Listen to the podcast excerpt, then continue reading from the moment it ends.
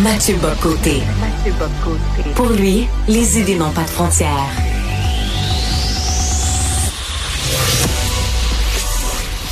Au contraire, les idées mènent le monde. Réflexion, observation, échange, critique, solution. Mathieu Bocoté. Le premier ministre François Legault a remis sous les projecteurs tout le débat sur l'immigration lorsqu'il a interpellé Justin Trudeau dans une lettre qui demandait quoi essentiellement? Ben, de resserrer les, euh, les règles et aussi de compenser le Québec à hauteur de 470 millions. Vous savez, cette semaine, c'est une grosse semaine de préparation de rentrée parlementaire. Là, tout le monde est en caucus. Euh, les libéraux sont en caucus à Thetford Mines et on parle pas que de Denis Coderre. Oh, non, non, non. On parle aussi d'immigration. Et Marc Tanguay est allé d'une déclaration en disant puis on peut lire ça entre autres dans le devoir. Le Québec n'aura pas le choix d'accueillir davantage d'immigrants au cours des prochaines années. Le débat sur les seuils, selon lui, c'est un débat qui est derrière nous. De Montréal, je rejoins à Paris Mathieu Bock-Côté. Salut Mathieu. Bonjour. Ah oui, vraiment, c'est un débat qui est, qui est terminé et on n'a pas le choix de, euh, de, de passer à autre chose, réellement? Ouais. Non, mais c'est absolument fascinant. En fait, moi, je pense que collectivement, en ce moment, on vit une crise, euh, à tout le moins une prise de conscience semblable à la prise de conscience qui était la crise des accommodements raisonnables. Quand on s'est rendu compte de 2006 à 2008, des effets culturels, juridiques euh, de l'immigration massive post-référendaire, ou à tout le moins depuis les années 90, qui modifiaient significativement notre société. Donc, irruption de revendications religieuses qu'on croyait derrière nous depuis longtemps que la Révolution tranquille, mais qui prenait cette fois le chemin de l'islam, euh, ou de la, la, religion sikh, elles étaient nombreuses.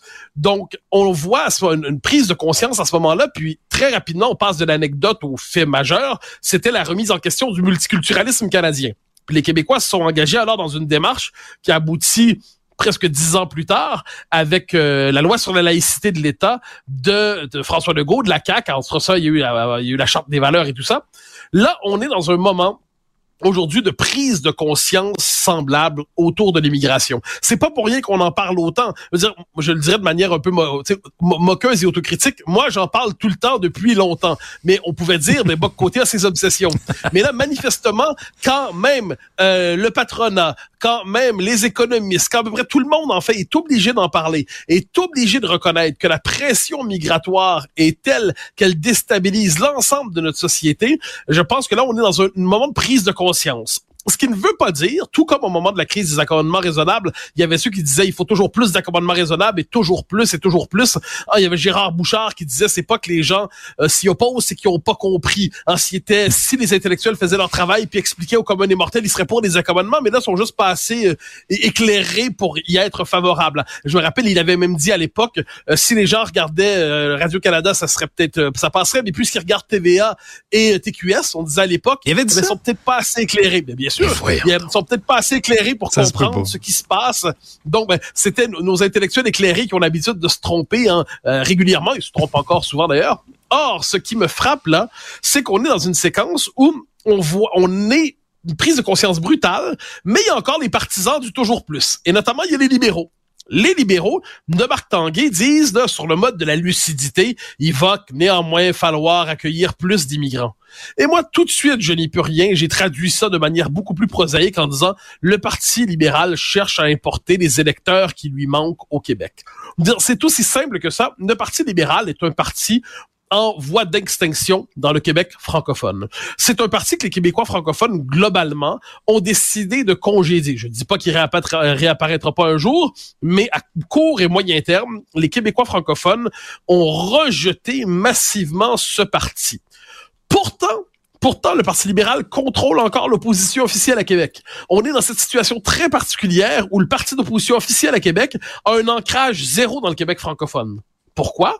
Parce que le Parti libéral, évidemment, mise sur la communauté historique anglaise, on le savait, mais aussi des populations issues de l'immigration pour euh, consolider et élargir sa base électorale. L'avenir électoral du Parti libéral dépend à court et moyen terme et à long terme exclusivement d'un changement démographique qu'ils en viennent à souhaiter parce que c'est leur seule manière de survivre politiquement. Je vais ajouter une dimension à ça dans un instant, mais on l'a vu par exemple il y a quelques mois quand Balarama Holness, l'ancien candidat à la mairie de Montréal, qui se voit comme l'espèce de nouveau capitaine Canada, euh, dit, mais il n'était pas le seul, euh, dit le, le Parti libéral dans les régions, va falloir attendre que le changement démographique opère pour que le Parti libéral redevienne concurrentiel dans les régions. Et là, on peut multiplier les figures qui publiquement ou discrètement font ce constat. Donc le Parti libéral, faut voir, autrefois il y avait le West Island. Le West Island, c'était la base libérale, plus deux, trois comtés des cantons de l'Est, et puis une partie de l'Outaouais. Maintenant, qu'est-ce qu'on a vu? C'est ce que Frédéric Lacroix, qu'on a déjà reçu euh, ici, a appelé la West Islandisation de Laval. Mais ça va au-delà de ça, c'est que dans les faits, à peu près tout Montréal, sauf exception, est devenu une immense West Island électorale. Laval, sauf exception, globalement Sainte-Rose, est structurellement devenu un West Island électoral, même si ça peut encore varier pendant une élection ou deux. Et qu'est-ce qu'on voit, c'est que quand il y a un, certain seuil de, encore quand la majorité, la majorité historique francophone régresse significativement dans un comté, les partis nationalistes, quels qu'ils soient, ne peuvent plus se faire élire. Euh, c'est comme ça, pas parce que les, les personnes issues de l'immigration sont méchantes, c'est pas ça l'affaire. C'est que naturellement, ils arrivent en Amérique du Nord, ils arrivent au Canada, ils arrivent à Montréal, et quelle est la langue dominante en Amérique du Nord et au Canada et à Montréal, c'est l'anglais. Donc la, la structure sociale, démographique, culturelle pousse à l'intégration des nouveaux arrivants chez les anglophones plutôt que chez les francophones. Qu'est-ce que ça veut dire? Ça veut dire qu'ils adoptent des comportements électoraux des anglophones. Et là, ça nous ramène, quoi qu'on en dise, au référendum de 1995. Monsieur Parizeau a une formule maladroite, on l'a dit cent fois, mais c'était une observation démographiquement fondée, c'est-à-dire que 61% des francophones avaient voté oui, 99% des anglophones avaient voté non, et ce qui est plutôt normal de ce point de vue, et l'immense majorité des populations issues d'immigration, des communautés culturelles avaient voté non. Donc, qu'est-ce qu'on voit au-delà même de l'intérêt électoral immédiat du Parti libéral, qui dit plutôt que de convaincre les gens, on va en faire venir des nouveaux, eh bien, ce qu'il nous dit, le Parti libéral, c'est on va aussi poser un verrou démographique définitif à l'avenir politique et constitutionnel du Québec. Pour que dans un éventuel référendum sur l'indépendance, qui, vu les circonstances, pourrait arriver plus rapidement qu'on le croit dans les prochaines années, eh bien que même si les francophones votaient oui à 65-66%, eh bien, même là, l'indépendance serait bloquée par ce que Lise Bissonnette avait appelé après le référendum de 95, hein, une minorité de blocage avec un droit de veto sur l'avenir du Québec. Et là, on va se rappeler une chose. Évidemment, tous les votes ont la même valeur, ça va de soi.